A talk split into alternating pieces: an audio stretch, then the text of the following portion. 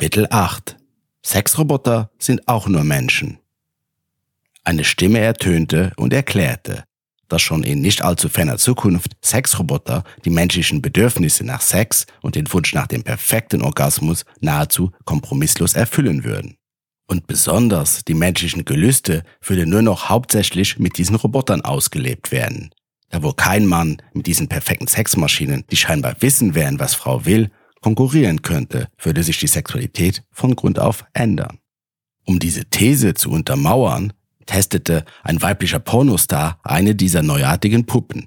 Es war eine weibliche Puppe, da es scheinbar mangels Nachfrage noch nicht wirklich viele männliche Modelle gab. Dies wiederum belegte die vorangegangene These, dass Männer für sexuelle Akte in Zukunft überflüssig werden könnten, jedoch nicht wirklich. Der Pornostar schien aber dann doch etwas enttäuscht, da oh Wunder, die Puppe nicht aktiv an ihren Liebkosungen und sonstigen sehr offensichtlichen Versuchen teilnahm. Die Puppe lag einfach nur regungslos mit halboffenem Mund im Bett und ließ dämliche Sprüche vom Stapel wie Ich mag, wie du mich streichelst. Lass uns Liebe machen. Hihi, hi, hihi, hi. Dann kicherte die Puppe. Zudem klang ihre Stimme wie eine schlechte Pornoversion von Alexa. Ich lag, wie so oft diesen Sommer, in meinem Zimmer auf meiner Couch und schaute mir mehr oder weniger interessiert eine Doku über den Homo Digitalis an. Es waren ein paar Tage seit meinem Badewannendate vergangen und Francesca hatte sich erwartungsgemäß nicht mehr gemeldet. Doch ehrlich gesagt kümmerte mich dies nicht wirklich, denn irgendwie dachte ich noch sehr oft an Marie. Meine Nachrichten beantwortete sie immer nur ganz kurz, mit der Begründung, sie hätte gerade wenig Zeit. Also beschloss ich meine Herzerfahrungen weiter zu vertiefen. Ich fühlte mich seit der Enttäuschung mit Marie wieder spürbar besser und da hatte Francesca wohl wirklich maßgeblich ihren Anteil daran. Irgendwie gefiel mir die Vorstellung, Frauen zu treffen, ohne sich den sonst üblichen Druck machen zu müssen. Ich hatte ja sonst recht oft die Tendenz, mich sehr reinzusteigern, wenn ich eine Frau kennenlernte, die mir gefiel und mich wieder Hals über Kopf in sie verknallte. In der Doku, die ich mir gerade ansah, sprach jetzt eine Expertin über Empathieverlust in unserer Gesellschaft.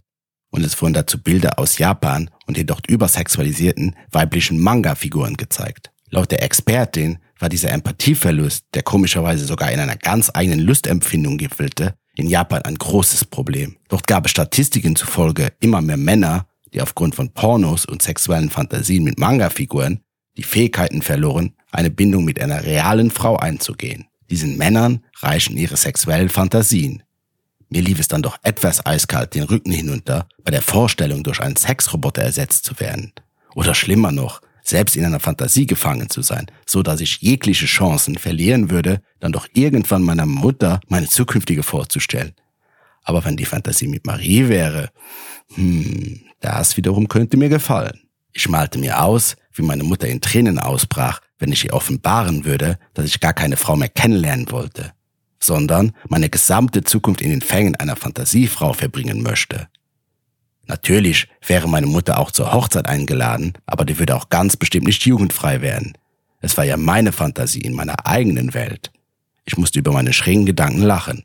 Dann vibrierte mein Handy. Ramona schrieb mir auf Herz, ob es okay wäre, wenn sie unser Date heute Abend um eine Stunde nach hinten verschieben könnte. Mir war dies mehr als recht, denn aufgrund der Doku hatte ich die Zeit etwas vergessen und wollte mich nicht stressen. Ramona war laut ihrer Beschreibung eine evangelische Pfarrerin, irgendwie war ich fasziniert und abgeschreckt zugleich von diesem Umstand, besonders da ich nicht wirklich sehr gläubig war. Doch Ramona wirkte beim Schreiben äußerst lebensfroh und ich dachte nach dem Badewannendate wäre vielleicht ein Date mit einer moralischen Instanz doch sicher genau das Richtige. So könnte ich mein Karma-Punktekonto gewiss wieder etwas ins Gleichgewicht bringen. Das Wetter war super und so hatten Ramona und ich beschlossen, uns mit einer Flasche Wein in einen netten Park zu setzen. Wir wollten ein bisschen über Gott und die Welt philosophieren und einfach schauen, was der Abend so bringen würde. Es schien wirklich ein ganz normales Date anzustehen. Und die Doku hatte meine Gedanken für einen interessanten Gesprächsstoff wirklich wahrlich genug angeregt. Ich war mir zwar nicht ganz sicher, ob das Thema Sexroboter das ideale Thema für ein erstes Date wäre, aber Empathieverlust und was genau Liebe sei, das könnte man doch ganz bestimmt mal erwähnen. Eine evangelische Pfarrerin musste doch dazu eine Meinung haben. Zudem war Ramona erst 26 und schon fertig mit ihrem Studium. Ich war einfach neugierig, wie so eine junge Frau zu diesem ausgefallenen Beruf finden konnte. Man würde es wohl eher als eine göttliche Berufung bezeichnen. Ich fragte Ramona, kann ein Mensch eine Maschine lieben? Würde die Maschine lernen können, den Mensch auch zu lieben? Oder ist die Maschine immer nur ein Selbstzweck zu dem, was der Mensch von ihr haben will? Wäre die Maschine in dem Fall ein moderner Liebesklave? Ich hatte schon ein paar Gläser Wein intus und konnte es doch nicht ganz lassen, das Thema aufzugreifen. Ich saß mit Ramona im Lichte der untergehenden Sonne auf einer Parkbank. Wir verstanden uns auf Anhieb wirklich gut. Ramona schenkte mir wieder Wein in mein fast leeres Glas und die Flasche war bereits beinahe leer. Es war gerade mal eine Stunde vergangen. Ramona schien eine geübte Weintrinkerin zu sein. Den Wein habe ich von meinem Onkel Harald. Er ist Winzer. Echt gut, oder? Den verkaufe ich auch in meiner Bar. Ich war erstaunt. Wie? Du hast eine Bar? Bist du nicht eine evangelische Pfarrerin?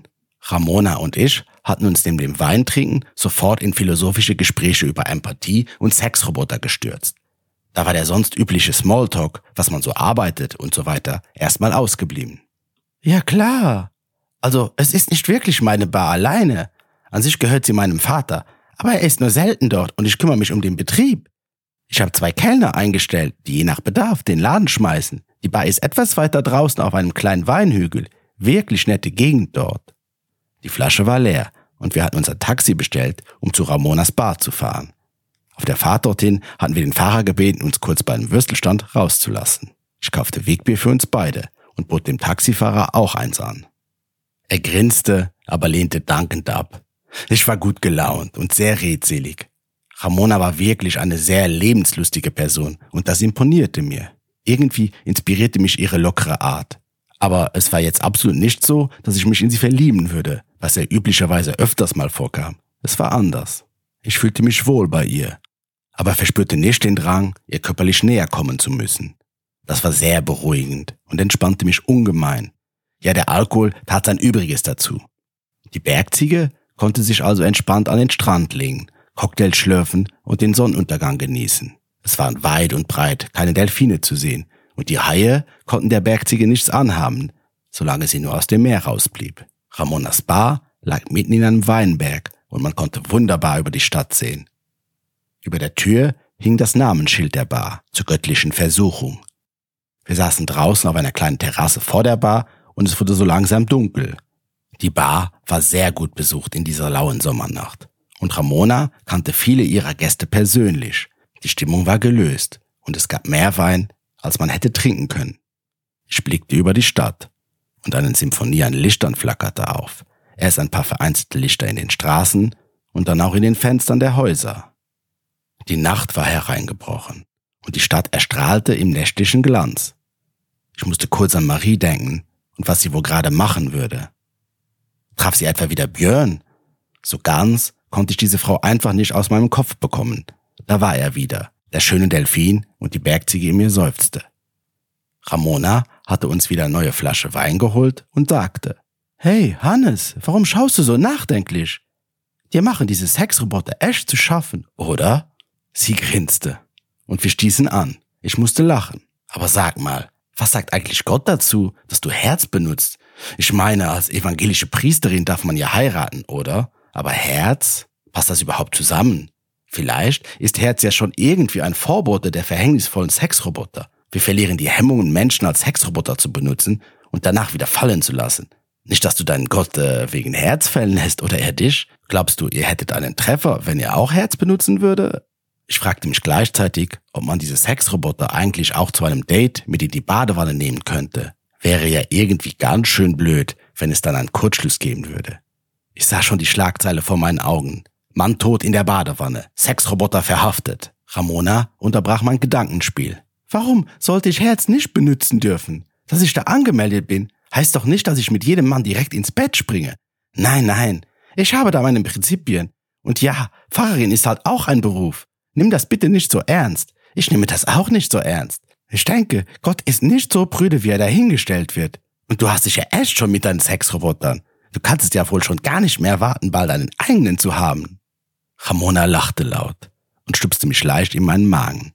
Ich grinste und verneinte, aber es wirkte nicht sehr glaubwürdig. Um mich und meine Ehre ein wenig zu retten, erzählte ich Ramona von meiner Metapher mit der Bergziege und dem Delfin. Sie mochte das Bild. Sie fand es total romantisch, ohne dass es zu kitschig wäre. Sie fragte, und gibt es diesen Delfin auch im wahren Leben? Gibt es eine Frau im Leben von Hannes Müller? Da ich das Gefühl hatte, dass Ramona unser Aufeinandertreffen ähnlich freundschaftlich interpretierte wie ich, begann ich ihr von Marie zu erzählen. Nein, an sich fing ich sogar bei meiner ex-besten Freundin an. Ramona hörte geduldig zu. Als ich fertig war, sagte sie, was zum Teufel machst du dann auf Herz? Warum hast du heute Abend nicht Marie getroffen? Glaub mir, ich weiß, wie Frauen ticken. Sie mag dich. Sie braucht einfach nur Zeit, um sich von ihrem Ex-Freund zu lösen. Ich schaute Ramona ungläubig an. Irgendwie weiß jede Frau, wie Frauen ticken. Aber nicht alle sagen das Gleiche. Wem soll ich denn da jetzt glauben? Ich war verwirrt. Denkst du das wirklich oder sagst du mir das nur, um mich aufzumuntern? Marie wirkte gerade schon sehr abweisend und die Sache mit Björn war echt assi. Das musst du doch zugeben, oder? Ramona meinte, lass uns uns heute Abend herausfinden. Los, wir fahren zu ihr und klären das jetzt. Jetzt sofort. Ich nehme uns noch eine Flasche Wein mit für den Weg. Ich bremste Ramona. Nein, auf gar keinen Fall. Das halte ich für eine ausgesprochene Schnapsidee. Ramona lachte. Schnaps ist ein gutes Stichwort. Sie huschte rein in die Bar und brachte uns zwei Schnapsgläser. Der Schnaps schmeckte nach Haselnuss. Irgendwie hatte er nicht diesen üblichen ekligen Nachgeschmack, den ich so hasste. An sich blieb ich seit der Nacht mit der fragwürdigen SMS und meinem übermäßigen Whisky-Konsum nur noch bei Bier und Wein. Aber bei Ramona konnte ich einfach nicht ablehnen und ich trank brav. Es blieb nicht bei dem einen Schnaps. Nach und nach holte sie immer wieder neue Gläser. Die Weinflasche schien auch einfach nicht leer werden zu wollen. Aber das lag wohl nur daran, dass sobald eine Flasche leer war, schon die nächste volle Flasche am Tisch stand. Die meisten Gäste waren mittlerweile schon gegangen. Es war spät und ein normaler Wochentag. Das schwer arbeitende Volk musste brav und artig ins Bett. Sexroboter erschufen sich ja nicht von selbst, jedenfalls noch nicht. Zudem rückte die Sperrstunde immer näher und der letzte Bus Richtung Innenstadt fuhr auch bald. Also waren nur noch Ramona, ich und Daniel, der Barkeeper, anwesend. Daniel passte irgendwie so gar nicht in das malerische Bild der Weinberge. Er war wohl um die 40, hatte nach hinten gegelte Haare, trug ein schwarzes Metallica-Shirt und beide Arme waren bis hoch zum Hals tätowiert. Er wischte gerade die letzten Tische ab. Ich war ganz schön betrunken, aber ich fühlte mich wohl. Daniels Tattoos faszinierten mich und ich schaute ihm bei der Arbeit zu. Ramona bemerkte das wohl und fragte, Hast du eigentlich ein Tattoo? So direkt konnte ich keins entdecken. Ich antwortete, Nein, nein, ich bin noch Jungfrau. Ramona schaute verwirrt. Wie, du bist noch Jungfrau? Ich lachte. Tattoo-Jungfrau. Irgendwie fehlte mir bis jetzt die Inspiration und der Mut dazu. Ich weiß nicht so recht. Ich denke, das passt nicht so zu mir. Ramona meinte, Frauen lieben Tattoos, glaub mir. Ich denke, das erweckt wohl irgendwelche Instinkte aus früheren Tagen der Menschheitsgeschichte. Du weißt schon, die Stammeskrieger und ihre Bemalungen. Hannes, du brauchst ein Tattoo. Dann wird Marie nicht mehr von dir lassen können. Hannes, der starke Stammeskrieger. Ramona sprang auf und machte irgendwelche wilde Geräusche, während sie um mich herum hüpfte. Ich schaute verwirrt. Ramona blieb stehen und rief Daniel zu. Denkst du nicht auch? Unser Hannes hier braucht ein Tattoo. Hannes Müller. Lass uns heute Abend ein Tattoo machen. Nüchtern hätte ich mich jetzt sicherlich mit aller Macht gegen Ramonas totale Schnapsidee entsprungen, aus dem ewig sprudelnden Brunnen aus zu viel Wein und Schnaps gewehrt. Aber irgendwie hatte sie eine total überzeugende Wirkung auf mich. Ich beschloss, dass Ramona den Part meiner besten Freundin übernehmen sollte, jedenfalls so lange Lisa auf Reisen sein würde. Dann verschwommen meine Gedanken und es war auch irgendwie das Letzte, an das ich mich erinnern konnte, nachdem ich aufgewacht bin.